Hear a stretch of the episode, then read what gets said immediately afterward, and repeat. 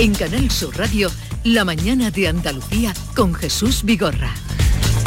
Y con Beatriz Galeano a esta hora de la mañana, el día por delante, Beatriz. Pues hoy los padres de Marta del Castillo declararán en el juicio contra el Cuco y su madre por un presunto delito de falso testimonio. Los dos han reconocido que mintieron en el juicio contra Carcaño en 2011, lo reconocían ayer, así que la jueza ya ha decidido que no tendrá que declarar Miguel Carcaño, el único condenado por el asesinato de Marta. La vista acabará previsiblemente hoy. En clave política nacional, Feijó reúne este viernes a sus parlamentarios en el Senado para fijar las prioridades de esta nueva etapa, dicho del Partido Popular, un encuentro que se produce dos días después de ocupar su escaño en el Senado. Precisamente Feijó, pero también Pedro Sánchez, Santiago Abascal y Alberto Garzón tienen previsto participar en varios actos de precampaña en Andalucía este fin de semana. Primer caso confirmado de viruela del mono en Andalucía. Se trata de una persona de Sevilla que evoluciona bien. Se están identificando ahora a los contactos estrechos que para realizarles un seguimiento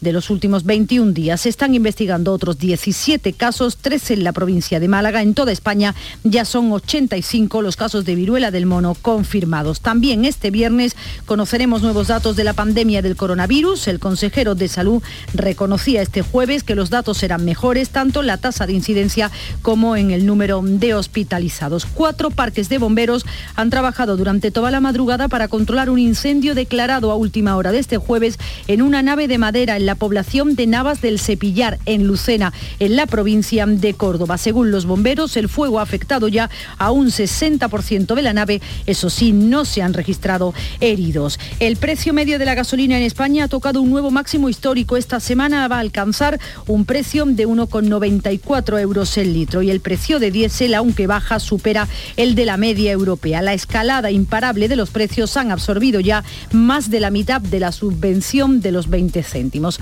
Otras citas de este viernes, el presidente del gobierno Pedro Sánchez recibe a Bill Gates en la Moncloa, en Valencia, líderes políticos, sindicales y empresariales de España, Alemania, Italia y Reino Unido analizan la semana de cuatro días, lo van a hacer hoy y mañana, van a estudiar cómo trabajar 32 horas sin perder productividad. Y el Festival de Cine Africano de Tarifa y Tánger comienza esta noche. También el Museo Ruso de Málaga presenta las exposiciones de Picasso que van a ocupar sus salas al haber quedado suspendido el acuerdo con el Museo Estatal de San Petersburgo debido a la invasión rusa de Ucrania. Buen fin de semana, Beatriz. Muchas gracias. se te nota en la carita, se, te nota, en la carita.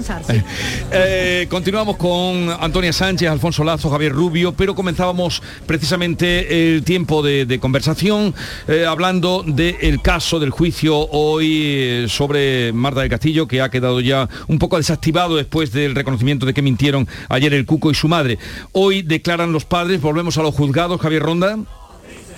Pues acaban de entrar los padres de Marta del Castillo, eh, Antonio y Eva Casanueva, acaban de decir que no pierden la esperanza, han llegado a las nueve en punto y han entrado ya en el interior de la sala, solo son los primeros que han podido acceder, están a la espera de que se reanude esta segunda sesión dentro de unos instantes.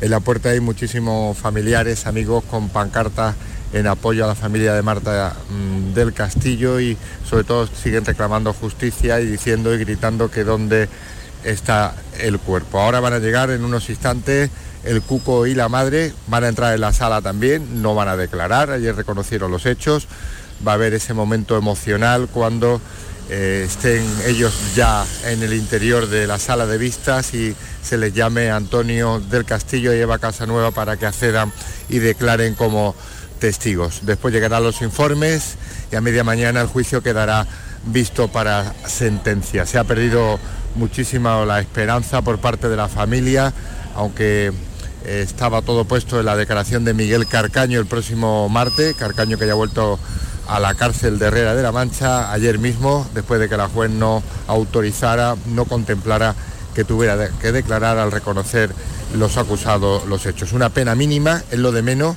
es prácticamente, eh, va a ser tres o cuatro meses de, prisión que no va a tener que cumplir, pero lo interesante y ha sido una batalla auténtica jurídica que se ha librado aquí en este juicio era intentar, la familia lo ha eh, buscado en todo momento, la declaración de Carcaño por si daba o orientaba en alguna pista en el sentido de la búsqueda del cuerpo. Así que la juez muy rigurosa, aplicando la ley, no consintiendo un nuevo juicio, que hubiera sido el tercero. Recuerden, se juzgó al Cuco en menores, también el juicio principal en la audiencia de Sevilla y ahora este juicio por falso testimonio. Y así lo recalcado durante todas las dos jornadas, incluso antes, que el juicio siempre iba a ser un juicio por si habían mentido o no. Una batalla que hemos visto judicial aquí en los juzgados con la cara un poco de desolación de, de los padres de Marta que acaban de entrar aquí a la sede judicial. Este juicio que arranca en tan solo unos minutos, fase final con la declaración de los padres. muchas gracias Javier Ronda, lo que habíamos comentado, ¿no? Eh, eh, en fin, triste. No se puede decir otra cosa y que, que largo y que injusto después de haber perdido a la hija y a su hija, en fin, eh, no tiene desde luego, en fin, eh, difícil remedio mm. puede, puede tener y sobre todo esa, esa situación de, incertidumbre que hemos comentado. Bueno, un día más pasarán por ese, además eh, hay gente apoyándoles, ayer había mucha gente, vecinos, amigos que todavía, porque estas cosas luego se van diluyendo, pero estaban apoyando ahí a la familia. Bien, eh, os apuntaba antes de llegar y, os vi con ganas, veía con ganas, no, no veía con ganas. a ver, ¿qué, ¿qué interpretación hacéis? Porque el Partido Popular, la ley del audiovisual, ¿no? que en teoría lo que hace es que dentro de esa ley, eh, que en, el, calificativo, lo que yo he entendido, ¿eh? si vos, tú Javier has entendido más, me corrige, que es en el, apartado de considerar productores independientes, meten también a las grandes productoras que puedan... Asociadas a canales de televisión. Asociadas a canales de televisión. y el caso es que la ley del audiovisual eh, sale con el voto negativo de Esquerra Republicana, eh, aliados en el, en el, en fin, en la mayoría que obtuvo Pedro Sánchez para llegar y en el Congreso. Podemos, que es como si no fuera del gobierno. Claro. es la, oposición real. Una ley del gobierno. una oposición interna eh, y, corrosiva. Pero, y, el PP que le ha echado ahí un capote, eh, absteniéndose y la ley ya va camino del senador. ¿Qué mm. lectura hacéis de esto? ¿Pierde eh, en qué posición se ve el gobierno, el propio Pedro Sánchez? cuando tú dices la grieta a, qué, a qué parte a, la parte de Pedro Sánchez. Pues claro, aquí lo primero que hay que decir es que si un proyecto de ley que presenta el gobierno, lo mínimo es que vaya consensuado entre los que forman el gobierno, ¿no? Porque que resulta que ayer hay votos diferentes de miembros del propio gobierno. Caramba, mm, esto no se discute en el Consejo de Ministros, no se habla, no se llega a una postura común en el propio gobierno. Mm, tenemos dos gobiernos y no nos hemos enterado. Tenemos un mm. gobierno que piensa una cosa y otro que piensa otra. Eh, bueno, eso lo, llevamos desde el principio. No, hombre, ya, claro, son preguntas retóricas, pero que, que, te quedas perplejo, ¿no? Porque tú dices, bueno, lo mínimo es que el gobierno tenga una línea la que sea, mm, se mm, eh, le echa agua al vino de la ley, se modifica, se cambia una es que hay una línea, es que hay una línea, una línea, pero, sí, sí, pero la hay, la hay. ¿eh? Eh, es decir, vamos a ver, mm, yo siempre lo repito, eh, hay algunos comentaristas que dicen, uy, el gobierno está a punto de deshacerse, elecciones inmediatas. No, no, no. Lo dijo ayer eh, al despedirse mm. Pedro Sánchez otra vez. No, hasta dentro de dos años continuaremos aquí. Sí, entonces existe una línea. La línea es la de la permanencia de las dos partes. ¿eh? Hay por un lado eh, la filosofía de la permanencia del propio Sánchez y por otro lado la filosofía de la permanencia de sus aliados, porque se necesitan, mm. esto lo hemos repetido muchas veces, se necesitan.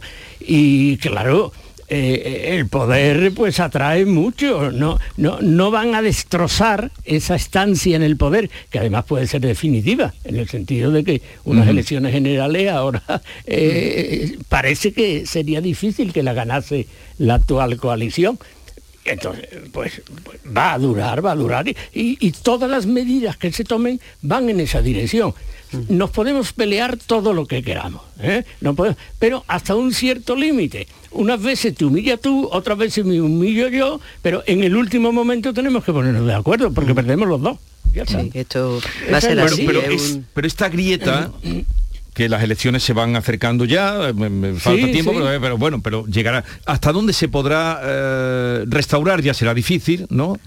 Eh, pero ¿hasta dónde se va a aguantar esa pues, pues situación? un mes, digamos que hasta que se convoquen las elecciones. Entonces sí, entonces pues, naturalmente pues... Vendrá el derrumbe. Vendrá el derrumbe, pero ya no será derrumbe ni nada, ¿no? Eso suele ocurrir en todos los gobiernos de coalición. ¿eh? Mm, cuando se acercan las elecciones, pues la coalición desaparece porque mm. cada uno va a lo suyo. Pero hasta el último minuto, ¿eh? Sí, yo, yo, estoy de, yo estoy de acuerdo con, Alfonso, lo veo igual. Yo creo que esto va a llegar hasta el final. Aquí, bueno, eh, aquí la, diferencia con respecto a otro gobierno de coalición que, hemos conocido, ¿no? Eh, es que las peleas son con ventanas a la calle, ¿no? Es decir, aquí todo, aquí todo el mundo los ve, ¿eh? efectivamente, porque, bueno, eh, dentro de los gobiernos de, coalición siempre hay diferencias, pero es verdad que aquí, bueno, pues que, se exhiben las diferencias, pero tal y como apuntaba Alfonso, em, esto no se puede romper, es que no le conviene a ninguna de las, de las dos partes que forman el, gobierno que, que, se rompa. Entonces, bueno, pues una vez será uno, otra vez serán otros, pero es verdad que en este equilibrio inestable ya hemos cumplido dos años.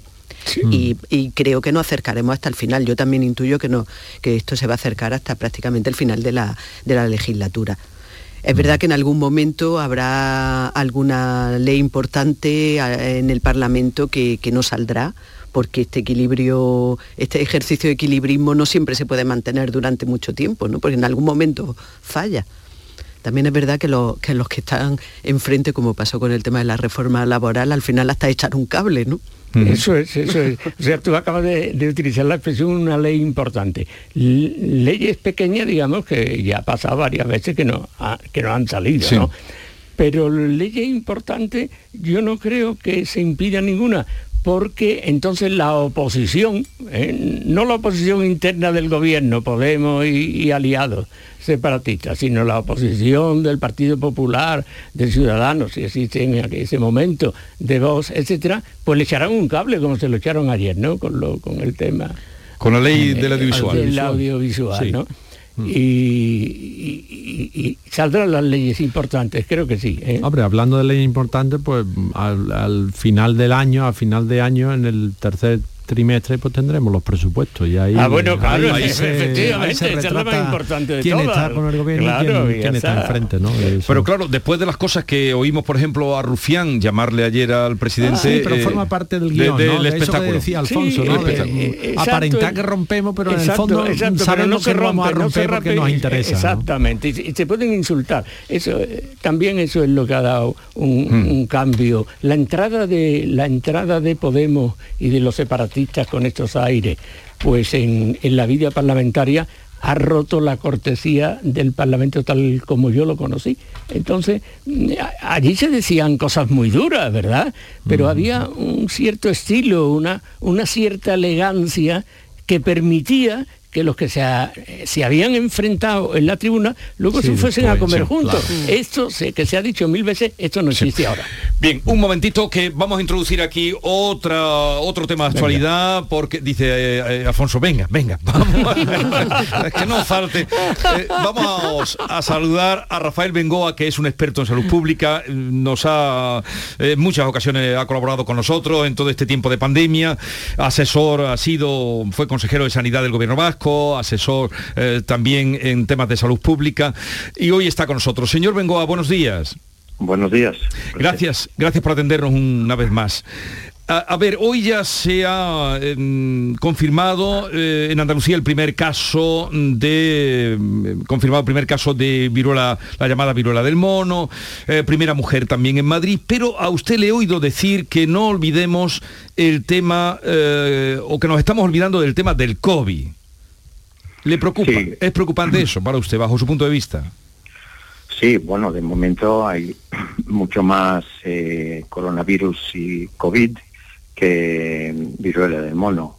Eh, por lo tanto, eh, lo que nos tiene que seguir, digamos, priorizando en términos de las autoridades y nosotros como ciudadanos individuales, el, el riesgo obviamente sigue siendo mayor en relación al COVID que a la viruela del mono. Eso no quiere decir que no hay que estar muy vigilantes y ver lo que está pasando y monitorizar de cerca lo que está pasando con la viruela del mono, pero eh, eh, como no se transmite con la misma eficiencia que, el COVID, pues es evidente que tenemos que seguir más pendiente del COVID. Mm. y sobre la viruela del mono, ¿qué nos puede usted decir? ¿Habría alguna relación con el COVID o no tiene ninguna relación? No, no tiene ninguna relación, simplemente la, la única relación es que debemos eh, estar viendo ya las señales que nos está dando eh, la naturaleza, que hemos obviamente ido eh, acercando el mundo animal al mundo humano por distintos temas debidos a la globalización y al medio ambiente y cómo lo tratamos. Y por lo tanto hay muchos más saltos de virus que, que probablemente están desde hace miles de años en distintos animales pues han ido acercando y eh, pegan el salto al mundo humano. Y mm, por lo tanto eh, tenemos que ir viendo que solo en los últimos, solo este, incluso este año ha habido varias, este, este año 2022 hay eh, pues seis o siete virus que se, o se están volviendo a ver o están empezando a venir a, a, nuestras fronteras cuando antes eran más bien endémicos en, en otras partes del mundo. Se, llama viruela del mono, pero no es el mono el que la transmite, ¿no? No, son probablemente los rodientes, eh, los, las, ratas, etcétera. Pero eh, sí se descubrió primero en un mono en un laboratorio que se estaba estudiando en el 1958 y que es por eso que, se llama viruela del mono. ¿Y por qué tarda tanto, bueno, esa impresión tenemos, ¿no? o al menos tengo yo, en diagnosticarse? Y en confirmarse, no sería la en confirmarse, porque nos llevan diciendo, por ejemplo, hasta eh, había varios em, numerosos sospechosos aquí en Andalucía y ahora se ha confirmado el primero. Sí, bueno, la buena, primero, la buena noticia es que este no se transmite como el COVID, eh, cuando uno eh, incluso está, puede estar contagiando a otras personas del COVID de forma sin saber que está enfermo, de forma asintomática. En cambio, este no este eh, uno ya empieza a tener eh, los signos, empieza a tener la enfermedad y eh, sabiendo obviamente que existe fiebre, un sarpullido, etcétera, y luego ya unas vesículas, unas francas en el cuerpo de esa persona, pues empieza a, sospechar obviamente aún más esa enfermedad. y, también porque tiene un periodo de incubación desde que uno se infecta hasta eh, que uno empieza a tener la enfermedad de 7 a 14 días y por lo tanto uno tiene que estar eh, pendiente de las, eh, como, como clínico, los clínicos, los centros de salud, los hospitales tienen que andar, estar pendientes de esta enfermedad si ven un, un sarpullido, cuando antes pues no estaban pendientes de esta, pero a partir de ahora sí. Y las personas que están vacunadas, los que tenemos una edad, lo estamos mm, todos, eh, hasta eh, los nacidos en el 80, ¿no? Sería cuando se dejó de poner la viruela. Eh, ¿Están inmunizados, estarán inmunizados ante esta mm, viruela del mono? Sí, yo creo que probablemente tenemos lo que hemos llamado durante todo el COVID una inmunidad de rebaño a todos aquellos que se han vacunado como usted dice, hasta 1980. Entonces, eh, hay grupos susceptibles eh, porque no están vacunados, pero eh, probablemente este virus no vaya a lograr circular obviamente mucho porque hay mucha gente inmunizada y protegida. Al margen de lo que estamos hablando, señor Bengoa, por su condición también de experto en salud pública, ayer Bill Gates, que estuvo en Barcelona, usted lo habrá oído, se preguntaba, ¿cuál será la próxima pandemia?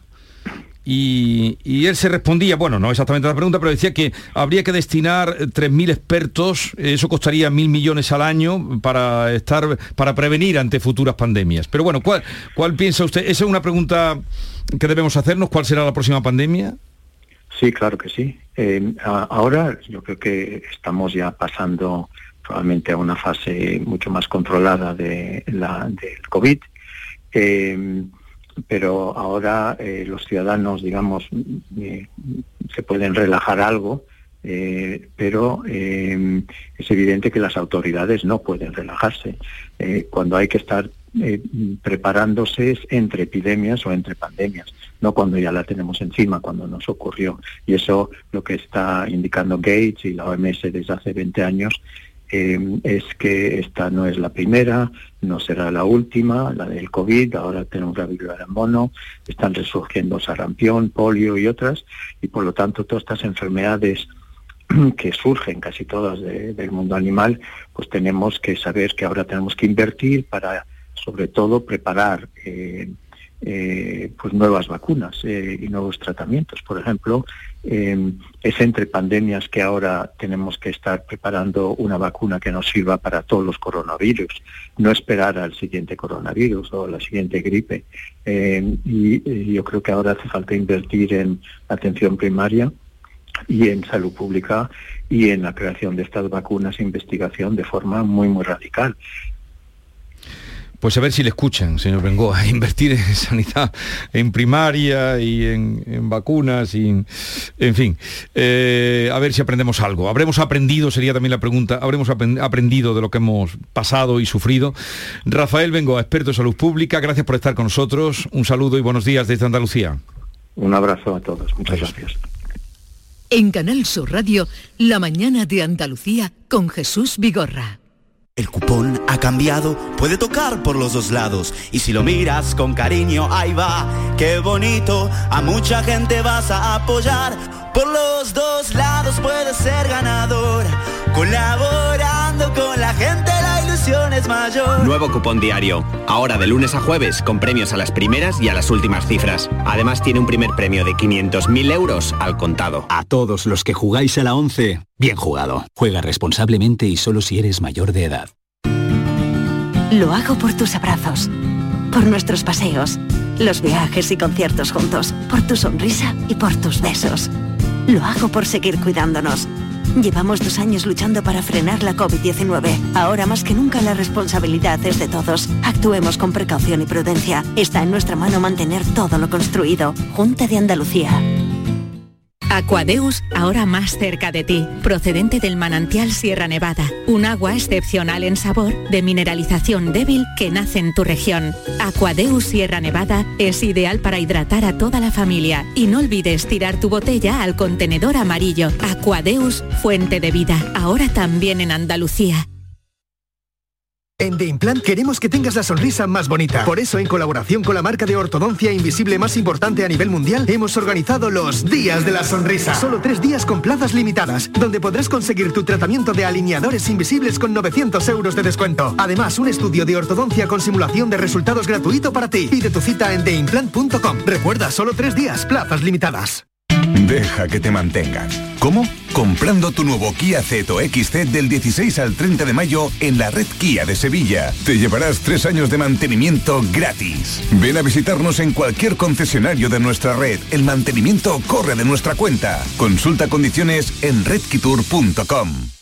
¿Te has enterado de las nuevas aperturas del centro comercial Los Alcores? Springfield totalmente renovado y con moda de mujer. Stradivarius con su nueva imagen y más moda. Próximamente abrirá JD y en GIS podrás encontrar todo en equipamiento para el hogar. Pero no solo eso. Vuelve TGB con su 2x1 los jueves. No te lo pierdas. Ven y descúbrelo. Autovía A92. Salida 7 en Alcalá de Guadaira. Centro comercial Los Alcores. Mucho donde disfrutar.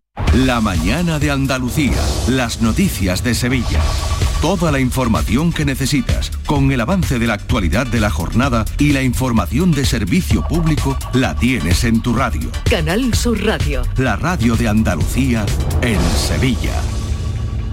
Se acerca a las nueve y media de la mañana y desde hace unos minutos, Berrocar Automóviles te espera en sus instalaciones. Desde Grupo Berrocar te deseamos que tengas un buen día. Vete a dormir con una sonrisa, con el show del comandante Lara. El humor más travieso, los invitados más divertidos, las mejores versiones musicales de Calambres. El show del comandante Lara, los domingos en la medianoche después del deporte. Quédate en Canal Sur Radio, la radio de Andalucía. La mañana de Andalucía. Seguimos con Antonia Sánchez, Alfonso Lazo, Javier Rubio. ¿Habremos aprendido algo? Le preguntaba retóricamente. de, los dos años de pandemia, de los dos años de pandemia. Digo, bueno, hemos aprendido, a mí me ha asombrado mucho lo que lo que ha dicho este señor porque ni se me había ¿Sabes, pasado por la conoces a cabeza. Bengoa? Sí, Sí, sí, sí, ¿eh? pero no lo conozco personalmente. Bueno, me ha asombrado muchísimo esa idea de que nuestra relación con el mundo animal ha cambiado. Y- Claro. Y, y entonces al cambiar, forzosamente se producen estos, estos cruces de, Salto, de- estos salto. saltos Claro. de enfermedades, ¿no? Eh, eso es importante. No, no se me había pasado nunca por la cabeza, pero bueno, eso puede crear sus problemillas. Sí, es que a ver, hermano lobo, hermano, Hermano lobo, lobo, hermano lobo, exacto. hermano lobo, hermana tortuga, hermana Eso pitón. es. Exacto, exacto. Sí, donde acabamos con las cosas. En fin. Bueno, eh, los precios de la gasolina, eh, Beatriz Galeano daba cuenta de que nuevo récord, nuevo récord, hablaba de 1,94 y decía Javier, no, yo la puse ayer más cara, yo también, eh, aunque luego nos rebajaron. Pero Sí, ¿en claro. qué han quedado? eh, ¿De qué sirvieron los 20 céntimos? Mm, ¿Qué fue de tanta invención que decía Jorge Manrique? ¿Te acuerdas? Sí, sí, sí. ¿Qué fue de ¿Dónde tanta invención como trajeron?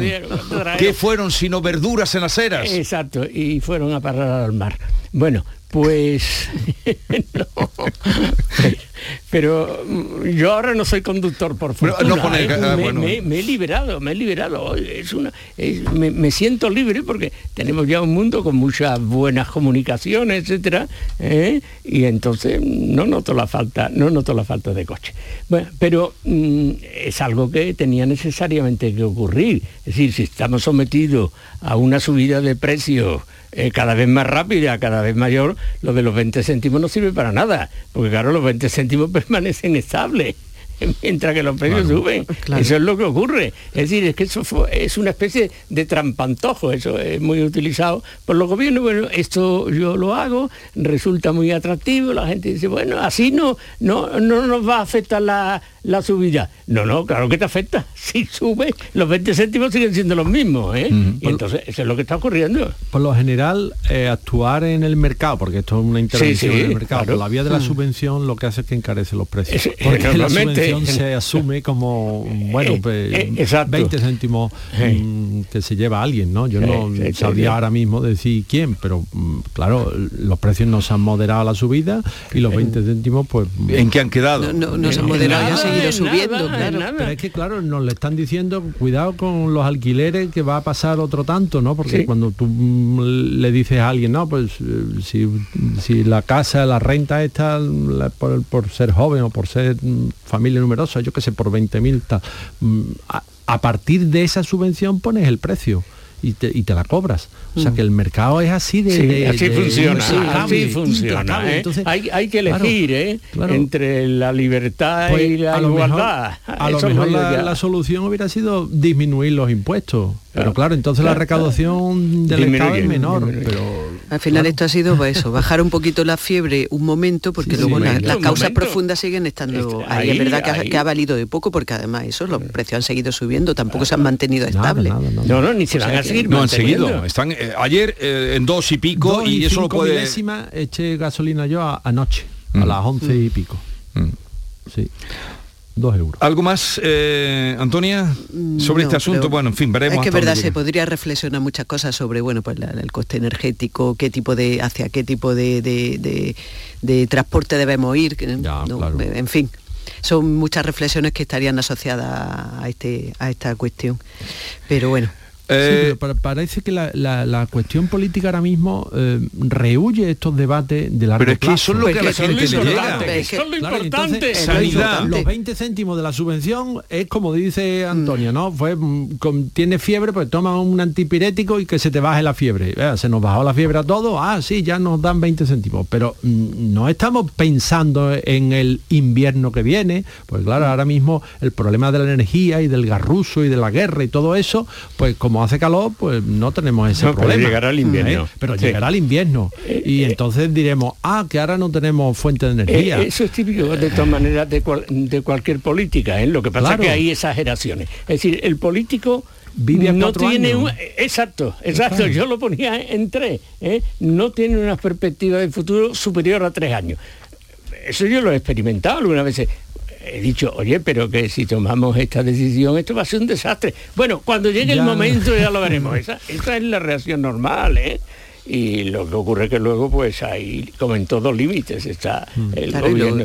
Pero lo que tú dices, eso es lo que interesa, es decir, la gasolina que se paga, el panorama tan complicado que se ha pintado en Davos, que de pronto se ha dejado de hablar de Davos, no es que yo lo esté, pero Lo, que ha salido es que es un panorama complicado, han, señalado allí. Eh, pero hablemos, la semana que viene justamente cuando estemos aquí ya estaremos en campaña electoral. Ah, sí. Que ahora no se ha notado que estamos en campaña. No, no, no, no, no. se nota que estamos en campaña. bueno, este fin de semana sí porque baja. Alberto Núñez Feijó. Sí. Eh, Pedro Sánchez. Pedro Sánchez. Pedro Sánchez eh, Abascal, Garzón, Garzón. Todo, todo. y Yolanda, que es más, ha mandado una foto con Inmaculada Nieto sin ninguno de Podemos. No sé si habéis visto esa foto. No lo he visto, pero... Se ha hecho una foto solo con los de Inmaculada Nieto. Sí, esa, esa mujer me da pena, me cae bien. ¿eh? Pero no, tiene futuro, ¿no? tiene futuro, no, le ve futuro. No le ve futuro. Pues la, presentan como... Pues sí, pues sí, pues está, está completamente sola ha entrado en un mundo totalmente utópico y mítico ¿eh? que no la lleva a ninguna parte. Ni ni Podemos se va a echar para atrás y va a decir bueno tú tú eres la que aquí manda ni va a poder conseguir nada ¿eh? sería sería Yolanda a través del espejo la segunda parte de Alicia en el País de las Maravillas pues exactamente exactamente. no ahí no hay pero es que pero, esto es marca de la izquierda ¿eh? ¿Tú, ¿Tú, cómo lo ves Antonia yo es marca de la izquierda no el, el, deshacerse internamente esto ya va va, en el ADN, no parece, porque, bueno, la verdad es que, en fin, es terrible luego el cómo han empezado. Vamos a ver de todas maneras cómo va la campaña, eh, si logran tener una, presencia y logran tener una, acuñar esa marca de, en fin. Pero, pero, no, no, sigue, empezó de, la peor manera posible, ¿no? para una marca que acaba de nacer. Eh, eso es, eso es lo que iba a decir. El sumando. Bueno, sí, sí, sí. Sumar. Sumando, no van a sumar nada. Pero es que en Madrid, Madrid confunde mucho porque muchos articulistas que no le han dado alas a, a Yolanda tú lo sabes. Alas, le han dado alas, porque, porque además resultaba muy atractiva para para ciertos grupos sociales. Bueno, una comunista elegante, qué bonito, ¿eh? Y, entonces, pues eso ha sido una cosa ficticia fantástica. Bueno, y ella está muy bien valorada, sigue ah, siendo, sigue siendo la más valorada. Pero ese es un misterio, es decir, las valoraciones que se hacen en todas, en, todas las encuestas. ¿Quién es el más valorado? ¿Quién es el menos valorado? No tienen nada que ver con los resultados electorales. Con la papeleta luego. Nada, nada, nada, nada, que ver, nada que ver. es el que cae mejor. es el que cae mejor. y el por sorpresa también. ya hablamos de, en, alguna ocasión antes de que llegase Feijóo, que eso crearía un efecto en el Partido Popular y efectivamente durante varias semanas Feijóo ha estado a la cabeza del, más agradable, del más popular, etcétera, etcétera. Ah, el otro día hablaba con, bueno, el otro día no, ayer, con una directiva de Gas 3 que hace muchas encuestas preguntando de, en fin, a cuál creer o, qué orientación lleva. Y me, llamó la atención que me dijo que en, en este momento que el 40%, que hacían el cálculo de que el 40% de los andaluces no tenían decidido. No, decidido claro. Mm. no habían tomado decisión. Y, llegaremos a, la última encuesta o la última semana y estará en el veintipico por ciento. Porque aproximadamente un tercio, un cuarto de la población no decide el voto hasta el último minuto. Eso lo tienen más que estudiar los, sí, eh, efectivamente, efectivamente. pues, ah, o sea, bueno, hay siempre tendencia, hay la, tendencia. La campaña mueve, pues eso, 10, 15%. eso es lo que mueve la campaña. Por ahí. Sí, sí, pero que puede ser decisivo. claro, puede, ser decisivo. Pero hay una tendencia, yo creo que, que, son las distintas encuestas. Todas las encuestas son más o menos falsificadas, se, se, hacen para el propio consumo del que la encarga pero cuando todas coinciden en una misma dirección, la cosa parece bastante segura, ¿no? Luego hay sorpresas terribles, como la del pobre eh, líder conservador que convocó un referéndum sin que nadie se lo pidiese, pues, porque tenía las encuestas a su favor, ¿no? Y lo perdió. Bueno, eh, lo, que en la que coinciden todas las que han salido hasta ahora es en la debacle de, Ciudadanos. Sí, eso parece irremediable. Me dijo ayer también eso, que no... Ya no es ni siquiera debacle, luego, luego y enlazando enlazando con lo que tú comentabas al principio, que los gobiernos de coalición se rompen cuando... Sí, cuando sí pero aquí que no se ha roto, o sea, ah, no se puede ser bueno o leal. Sí, bueno. No sé si lo hablamos en un día. pero yo creo que la afecta no es tanto la ejecutoria que ha tenido. Porque los de aquí han sido leales, eso. Sí, han sido leales. Muy leales, hasta el final. no han dado ningún problema. Ni una puñalada. Lo cual es raro. Y, oye. Pues fíjate qué pago van a hacer. Claro, están afectados por otra cuestión, que es la cuestión de la política nacional y que un ciudadano pues llega un momento que implosiona y ya está. No, porque, y se consume porque como jugó de manera insensata a nivel nacional. Eso pesa y también pesa, eh, eso es lo que más pesa, pero es verdad también que cuando un gobierno mm, funciona como ha funcionado el, gobierno andaluz, que no se ha notado, es, todo lo contrario del gobierno de Madrid, aquí no ha traslucido, si ha habido alguna diferencia no ha traslucido nada, claro, que pasa que la marca más fuerte de las dos, lógicamente, al final es la que más pesa. Eh, eh, para, para la marca electoral eh, juega justo al contrario, ¿no? A la hora de llegar a elecciones, pues a la ciudadanía lo que le queda es que el gobierno andaluz cuyo mm, principal socio es el PP, pues es, quien se lleva es quien se lleva el premio de la tómbola, ¿no? Porque eso no, no dijo que sí, que eso que como que, eso ya no le daba, lo daba ya por amortizado más que amortizado eh, el tema de Ciudadanos, que sería que ya, no, se levanta. A ver, y una última cosa, esta semana también ha sido conmoción total, eh, a vosotros también como a todo el mundo, lo que ha ocurrido en Ubalde, los datos que han salido de, la cantidad de, de, 212 atentados, bueno, atentados, tiroteos en lo que llevamos de tiempo, 400 oh. eh, millones de armas frente a 330.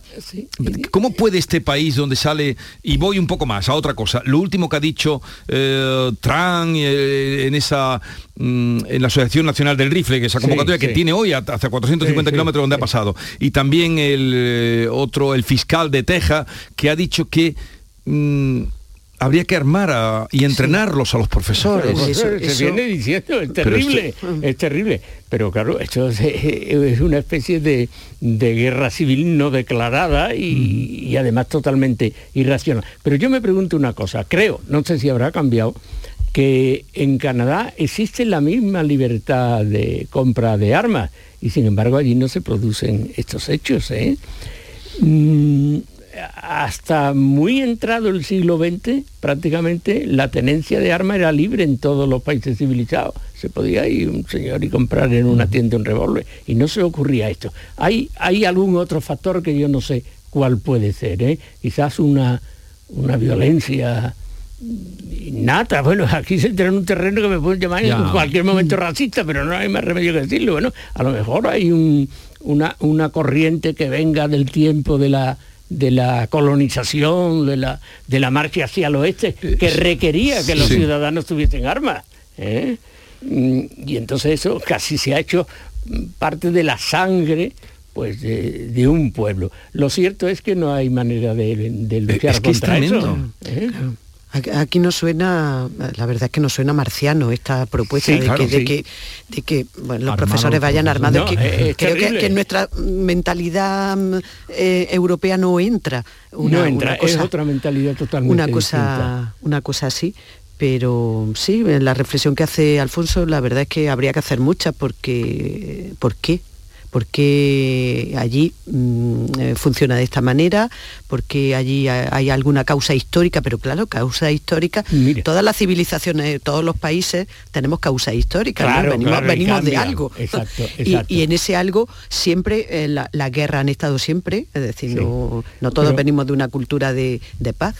Pero mira, un, ejemplo, un ejemplo que se me acaba de venir a la cabeza en Suiza, que tiene su ejército, eh, todos los ciudadanos, exactamente, porque cada, cada ciudadano tiene su arma militar otorgada por y ahí no se cometen no asesinatos. Cada uno la tiene en el armario. ¿eh? Es que, tiene la obligación de tenerla y de guardarla. Pues algo, pero no, no, un país que ha dado tantas cosas eh, buenas, ¿no? Ah, por, supuesto, y de, progreso, pero, pero que son 212 iban ya, que habrá habido alguno más. 17.000 muertos por arma, bien por suicidio, con un arma de fuego en casa, eh, en lo que llevamos, es muy... Hay una violencia latente, ¿no? eso es, eso es lo que digo, que no sepa que Es como una olla a presión, ¿verdad? Y, como, como esa válvula de escape entiéndase, válvula de escape negativa, ¿no? Mm, resultan estas matanzas, estos tiroteos, eh, la policía eh, con los, mm, eh, los mm,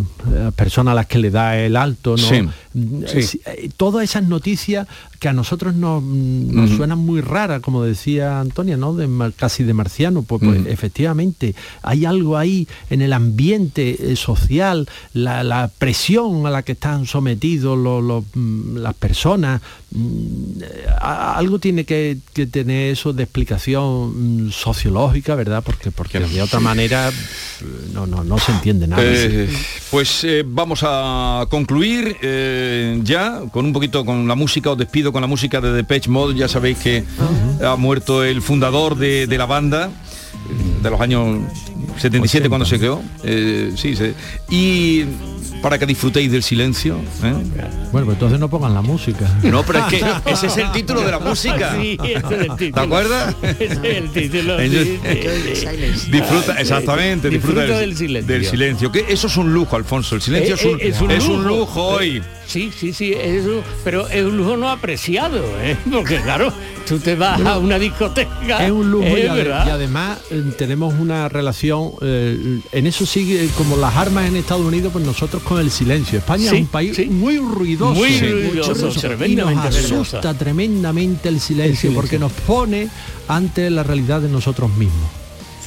Y me callo. Pues procuren de vez en cuando guardar un poquito de silencio, que eso es necesario. Eso está bien. ¿De quién leía yo el otro día? ¿Quién era? ¿Quién era, Dios mío? Hace poco estuvo en su día Pablo Dors, que tiene. No, pero sí, la biografía del silencio. La biografía del silencio. Eh, sí, la biografía del silencio, exactamente. Pero un libro que he leído bueno de, mm, Manuel Astur, que se llama Surge la Aurora, en acantilado y su papá, que era un librito pequeño, muere su padre y él se va a hacer un viaje eh, hasta llegar hasta, hasta Grecia y va contando impresiones y tal. Está muy bien escrito, se llama ah, pues Surge la Aurora, lo acabo de leer. Y él cuenta ahí que su padre le obligaba a estar una hora, no a sestear, no a la siesta, sino una hora, estar sin hacer nada, eh, supongo que sería la hora de la siesta, estar sin hacer nada para que pensara. Sí, sí, sí, sí, sí, sí, eso, eso lo recomiendo. Y, él le hizo caso, claro, porque no todos los hijos, y él le hizo caso. En, todo caso, para ser sabio, ¿verdad? Los, grandes sabios, los grandes pensadores, siempre tienen su rincón de silencio y lo necesitan. Y, ¿eh? lo necesitan. y de no hacer nada. Esto me lo decía también en mí una vez que entrevisté a... al eh, Francisco, el, que fue el centenario, hombre, Ayala, Francisco Ayala, y me dijo que él se quedaba mucho tiempo sin hacer nada, mirando sin la pared. hacer nada, sí, en, mirando en la musaraña que no decía. La musaraña. eso y, me decía, y, cuando chicos están mirando y, la que decía no también Rojas, ¿no? El poeta. Bueno, oh, adiós, veo que aquí hay muchísimo nivel. Antonia Sánchez, Alfonso Lazo y Javier Rubio. Buen fin de semana. Adiós, adiós.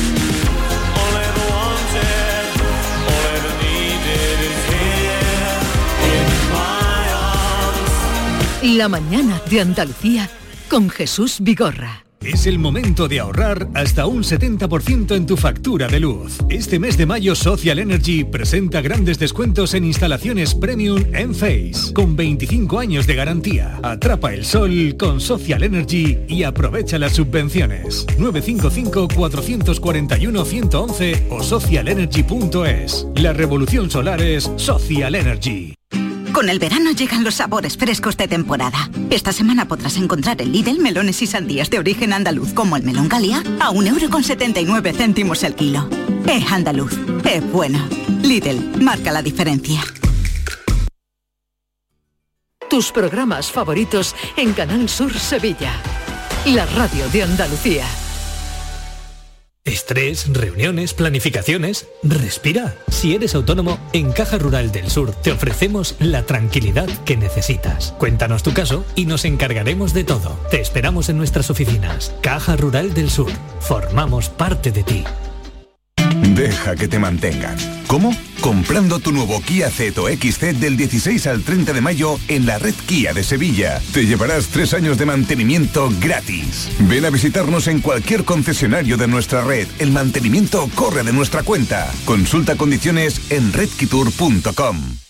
Si necesitas un electrodoméstico, ¿por qué pagar de más en grandes superficies? Ven y paga de menos en Tiendas El Golpecito. Tus primeras marcas al mejor precio y una selección de productos con pequeños daños estéticos con descuento adicional y tres años de garantía. Tiendas El Golpecito. Ahorra hasta el 50% en tus electrodomésticos. 954 100 193 y tiendaselgolpecito.es toda una vida. ¿Necesitas ponerte implantes dentales? En las clínicas dentales Adeslas nos comprometemos con tus implantes durante 10 años y te ofrecemos un plan personalizado de pago, seas o no de Adeslas. Más de 30 años avalan nuestro compromiso con la salud bucodental. Pide tu cita en adeslasdental.es. Primera visita y revisión gratuitas. El 19 de junio de 2022 son las elecciones al Parlamento de Andalucía. Si deseas votar ese día, Identifícate con tu DNI, permiso de conducir o pasaporte cuando acudas a tu colegio electoral. También puedes ejercer tu derecho al voto por correo. 19 de junio de 2022. Elecciones al Parlamento de Andalucía. Infórmate llamando al teléfono gratuito 919-0622 o entra en eleccionesparlamentoandalucía2022.es. Junta de Andalucía.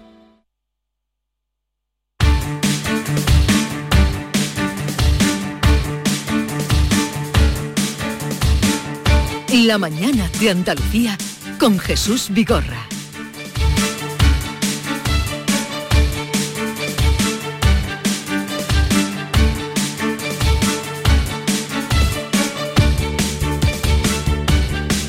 Diez menos cuarto de la mañana, de la mañana de Andalucía y en Almería. Ah, mira, he despedido a Antonia y no le he preguntado siquiera de qué pálpito tiene ante el partido del domingo, pero para eso hemos citado a Antonio Hermosa para que nos dé última hora de eh, lo que sería el descuento para que Almería se convierta en ciudad eh, de primera división con el equipo ¿no? que está a punto eh, acariciando ya ese logro y todos los que siguen. querido Antonio Hermosa, buenos días. Muy buenos días, vamos Almería, vamos campeón. Jesús, estamos animadísimos, estamos directamente conectados con el tema. Queremos conseguir que este domingo a las 10 de la noche la Unión Deportiva Almería consiga el merecido ascenso a Primera División, un ascenso que ha trabajado durante toda la temporada ocupando los primeros puestos de la clasificación y bueno, pues están los almerienses exultantes. No pudo ser el fin de semana pasado, todos pensábamos que lo íbamos a conseguir porque solo con un triunfo ante el Alcorcón, conseguíamos el ascenso directo, el Alcorcón ya estaba descendido, era el último, pero el Alcorcón supo batirse en el campo de Almería y merecidamente consiguió un empate. Entonces, ahora hemos organizado un viaje a, Putarque, que es el campo del Leganés, que es el próximo rival de la Almería, y el Almería va a buscar ese triunfo. Con nosotros está eh, Mónica Ruiz, que es la presidenta de las Peñas de Almería. Muy buenos días. Buenos días. Nos hemos venido ante la Peña Milojas, una de las peñas más típicas de, Almería, para, para ver cómo está la afición. La afición está exultante. La afición está igual que el sábado pasado, con la misma ilusión, no pudo ser en casa, pero bueno, ahora vamos a Butarque a intentar conseguirlo. Eso es, porque lo vamos a intentar y eso, con una victoria, quizás con un empate, la Almería ascendería directamente a Primera División. Muchos almerienses, se habla de 3.000, 4.000 personas en el campo del Leganés. Va a haber un desplazamiento de 4.000 personas allí en Butarque y gente que se va a arriesgar, me ha dicho a mí, a ir sin entrada. Dice, me espero en la puerta. Esto es un poco secundando lo que pasó aquí con, con, los de, con los escoceses que vinieron, ¿no? O tanta gente como vino sin entrada. Así es, los almerienses han, decidido, bueno, el, club va a poner autobuses que lo va a trasladar hasta, hasta Madrid y bueno, el domingo va a ser una procesión de autobuses camino de, Madrid para intentar apoyar al equipo para conseguir ese ascenso. Es muy temprano, pero tenemos aquí ya aficionados ilusionadísimos con el, con el, con este, este partido del próximo domingo. ¿Cómo te llamas tú? Nacho, Nacho. Nacho, bueno, tú eres aficionado y ¿cómo, cómo ves el encuentro? Pues yo tengo mucha esperanza y con ganas de, que ascienda ya y, y estar en primera ya para disfrutar disfrutarlo. Porque Jesús, eso supone un añadido económico también para la ciudad de Almería. Conseguir que el Almería ascienda a primera división supone que los fines de semana que hay fútbol en la ciudad, pues los hoteles se llenen y vengan muchos más visitantes a esta provincia, que tú sabes que es una provincia también muy turística, ¿no? Y por aquí tenemos a otra aficionada. ¿Cómo te llamas tú? Cloti. Cloti, bueno, eh, muchos nervios, ¿no? Muchos nervios, a ver lo que hacemos este domingo, a ver si podemos ganar y estar ya en primera, que yo creo que la Almería se lo merece porque tenemos un gran equipo. Bueno, Jesús, esta no es la última bala. Si el Almería no consiguiera el triunfo, luego tendría el playoff de ascenso. Pasa que llevamos dos temporadas jugando ese playoff de ascenso y el Almería ha sido eliminado en ese playoff. Entonces la afición lo que quiere es conseguir el ascenso directo con el partido de este domingo. El domingo el partido. Maite, buenos días. Maite Hola, ¿qué tal? Buenos días. Claro, lo que pasa con los playoffs, y en esto ya estamos acostumbrados en el fútbol andaluz, son muy peligrosos. El Almería tiene que ganar sí o tiene sí. Que ganar. O en el empate buscar que no sea un triple empate, ¿eh? porque en un triple empate con el Eibar, el Almería sale perdiendo ante el Valladolid y jugaría el playoff. Es decir, el Almería tiene que ir a por todas para no entrar en el playoff, porque el playoff después es un equipo de los cuatro que juegan. Sí. Es decir, que Solo, solo asciende uno. Solo asciende uno de los cuatro, por tanto hay que, hay que coger esta posibilidad porque la Almería hace ya varios años que lo está intentando y esta es la que la tiene más clara, me parece a mí. Así es, el Almería tiene muchas posibilidades de conseguir ese ascenso y como he comentado, durante toda la liga ha estado ocupando puestos de, ascenso, ha ocupado la primera posición casi eh, más tiempo que ningún otro equipo. Eso es cierto que con el Eibar el gol a veras le perjudica, sin embargo con el Valladolid, le, beneficia. Ahora mismo el Valladolid está a dos puntos, el Eibar está empatado con el Almería y bueno, lo que hay que ir a, a que al campo de Leganés a conseguir esa victoria. El Leganés ya no se juega nada, se va a mantener el año que viene en la segunda división y el Almería lo que quiere es conseguir esa victoria, claro. Eh, estabas ahí con Mónica Ruiz, ¿no? Aquí la tengo a mi lado. Vale, sí. dile que la voy a llamar el lunes, a ver cómo espero que para mm, para celebrar. y si quieres te está escuchando ahora mismo. Mónica, te llamo el lunes a ver qué pasa, ¿no? Yo vamos a estar rebosantes de felicidad. Yo me tengo que quedar en Madrid porque tenemos reuniones por el tema del Congreso que estamos organizando. Sí. Pero yo espero ser la persona más feliz en Madrid el lunes. Pero Mónica, el grueso de los aficionados que van a estar en Butarque, cuando acabe el partido sobre las 10 de la noche, se vuelven, son cinco horas de camino, se vuelven para esperar al equipo al día siguiente, ¿no? Exacto, o sea, si todo se desarrolla como esperamos, pues la gran fiesta será aquí el lunes. Yo por desgracia no podré estar. De hecho, yo me voy el domingo por motivos de trabajo en mi coche, me iré más Sí. tarde para llegar para el partido, pero el grueso se baja para abajo a esperar al equipo aquí, eso está claro. Muy bien. Eh, bueno, pues porque no pueden volver. Además, el- el- no hay comunicación para volver la misma noche de- del domingo. o Juegan muy tarde, ¿no? El, el partido es. A- a las Antonio? ocho. A A las las 8, a las 8. Mm, Bueno, Eh, Antonio, muchas gracias. Mónica, te llamo el lunes a ver qué pasa, ¿eh? Venga. Hasta luego. Y no olvidar, Jesús, que a 10 kilómetros de Leganés, en Alcorcón, hay otro punto mm, caliente, Caliente. del fútbol andaluz, en este caso las chicas, porque por primera vez, hace mucho tiempo que no la juega, juega la final de la Copa de las Reinas, el Barcelona con el Sporting de Huelva. Eso será el domingo a las 11 y media de la mañana. Por tanto, en un radio de 15 kilómetros va a haber dos equipos andaluces con Jugándoselo todo. prácticamente los días más importantes de, de su historia. Ya. Suerte para la Almería, eh, queremos que gane, estamos con ellos y también Eso es. con la con las chica. chicas del Sporting de Huelva. Un abrazo, Antonio. Un abrazo muy fuerte y eso, vamos Almería, vamos campeón, a primera el año que viene. Adiós. Adiós.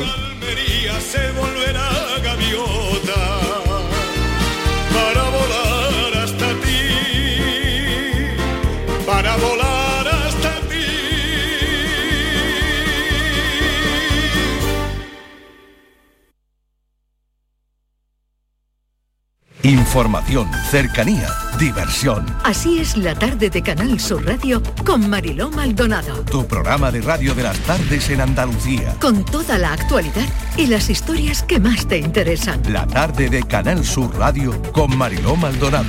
De lunes a viernes desde las 3 de la tarde. Quédate en Canal Sur Radio. La radio de Andalucía. Escuchas Canal Sur Radio en Sevilla. La voz de un sabio que para saber de Sevilla le preguntó al giraldillo por los lugares más bellos del barrio de Santa Cruz. Y este le respondió, con aires de azar, maestranza y catedral, la hostería del Laurel has de visitar, y en ella sus tapas, vinos y demás viandas probar. La Hostería del Laurel. Visítanos en Plaza de los Venerables 5 o a través de nuestra web lahosteriadellaurel.com. Porque si le preguntas al giraldillo, Hostería del Laurel, no te la dejes atrás. ¿Te has enterado de las nuevas aperturas del centro comercial Los Alcores? Springfield totalmente renovado y con moda de mujer. Stradivarius con su nueva imagen y más moda. Próximamente abrirá JD y en GIS podrás encontrar todo en equipamiento para el hogar. Pero no solo eso, vuelve TGB con su 2x1 los jueves. No te lo pierdas. Ven y descúbrelo. Autovía A92, salida 7 en Alcalá de Guadaira. Centro comercial Los Alcores. Mucho donde disfrutar. En Grupo Sirsa y sus marcas Renault, Dacia, Volvo, Mazda y Suzuki de Sevilla queremos ser muy claritos. Tenemos más de mil vehículos de ocasión y de entrega inmediata, con hasta cuatro años de garantía y solo este mes hasta 3.000 euros de descuento. Más de mil coches, hasta cuatro años de garantía y hasta 3.000 euros de descuento. ¿A que lo ves muy clarito? Grupo Sirsa, tus concesionarios Renault, Dacia, Volvo, Mazda y Suzuki en Sevilla.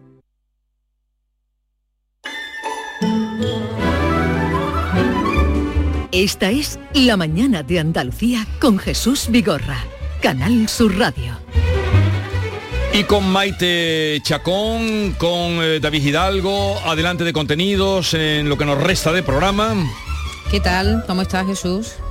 ¿Bien? Bien, muy motivado. Hoy venimos un poquito flamencones. Va, va, a pasar por aquí Mercedes Ruiz, que viene a presentar, la bailadora de Jerez, viene a presentar eh, bueno, ya lo, ya lo estrenó en Francia, un espectáculo que se llama Segunda Piel, lo volvimos a ver en el Festival de Jerez y ahora llega al Nissan Cartuja de Sevilla, así que hablaremos con ella, con Mercedes Ruiz también le vamos a preguntar a Mercedes qué le parece que, que el premio Princesa de Asturias haya recaído este año en, el, en, una bailadora flamenca, en María Pajé. El flamenco ahí es lo más alto, ¿verdad? El reconocimiento de los premios en, en nuestro país. Bueno, eh, hoy va a pasar por aquí Mercedes Ruiz. También vamos a hablar con Paco Cabeza, el director de cine que ha fichado por la Paramount, nos va a contar qué significa eso. Él, de hecho, eh, está trabajando en los últimos años, lleva más de 10 años trabajando entre Estados Unidos y España, dirigiendo allí eh, series de televisión, dirigiendo aquí películas y ha fichado por la Paramount. A ver, nos cuenta qué significa, ¿no? Para él, para su carrera y también para la producción eh, audiovisual en nuestro país, porque creo que va a rodar en español.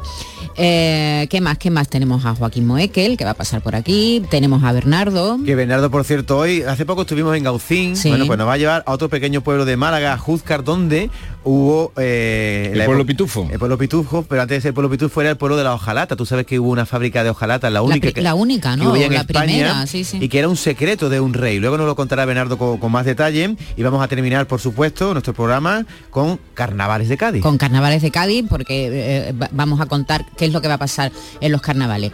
Pero nuestro tema de participación es el, en el 670 940 200. Ya pueden hombre que nos quedó ayer pendiente la, mm, la hipocondria o la hipocondría. ¿Cómo se dice? ¿Hipocondria o hipocondría? Yo creo que tiene tilde, ¿no? Hipocondria o médicamente hipocondriasis también se dice. Son esas personas que están siempre preocupadas porque están enfermas, tienen la sensación, a lo mejor es una verruguita y ya se creen que tienen un cáncer. ¿eh? Eh, la pregunta sería, ¿es usted de esas personas, de lo primero que piensa cuando tiene un pequeño síntoma de que ya está enfermo? ¿O, ¿Cuántas veces va al médico al año? ¿Algún familiar suyo es hipocondriaco? Eso es una buena pregunta. ¿Estamos ya un poquito hartos de ver las postulitas de la, en la tele? Eh, sí, estamos hartos de ver las postulitas. las postulitas. Qué obsesión. La de la viruela del mono, La de la viruela del mono. Yo tengo aquí una ronchita que me está dando ya un poquito saliendo en la tele. Eh, hoy sale a la venta el nuevo disco de Rocío Márquez. Pero tendremos que escucharlo después. Me temo que ah, luego, luego escuchamos a, Rocío Márquez, que es un disco precioso, porque vamos a los romances perversos, como hay gente para todo, también los hay, como dice García Barbeito, que no es tan bueno el día que no es tan malo. Que, ah, vale, vale. Que no es tan bueno el día que no es tan malo. Son los hipocondríacos a los que hoy dedica su romance. Antonio, querido, te escuchamos. Muy buenos días, querido Jesús Vigorra. Perversos de los hipocondriacos He oído que van a hablar hoy de los hipocondriacos y empecé a sentirme mal en cuanto me lo anunciaron. Verán, eh, no es que a mí me guste siempre, siempre tener algo, eh, no, pero me dan una cosa cuando veo que están hablando del COVID, de la vacuna, del rebrote de contagio, que si basta un estornudo, que una tos lo deja claro, que un poco de destemplanza es para estar mosqueado. No es que a mí me guste, no, pasar la vida escuchando a ver qué dice mi cuerpo, a ver si noto algo raro. No, no, yo, yo no soy así, pero si alguien a mi lado tose con una tos seca y dice, me he puesto malo, antes de que él enferme, ya estoy yo cogiendo el jato y marchándome a mi casa y en los cajones buscando pastillas, algún jarabe y me tomo tres o cuatro cucharadas del jarabe y seis pastillas me trago. Y si me pongo el termómetro, llego a 38 grados. Y me entra una tos seca. Y al poco ya estoy llamando a cualquier médico amigo. O me voy a uno de pago. Pero por Dios, nadie piense que yo soy hipocondriaco. Soy, digamos, precavido, hombre prudente, digamos. Si ahora hablan de viruela y termino dando saltos y me harto de cacahuetes y se me antojan los plátanos y empiezo a hacer monería, no es que yo esté ya pensando en la viruela del mono que me va a entrar en un rato. No, e, es que me gusta poner el parche antes del grano. Si alguien se roza conmigo, me da traición un abrazo y con el gel hidroalcohólico me unto de arriba hasta abajo. No es que yo sea, entiéndanme, un poquillo hipocondriaco. Solo sé que no estoy bueno el día que no estoy malo.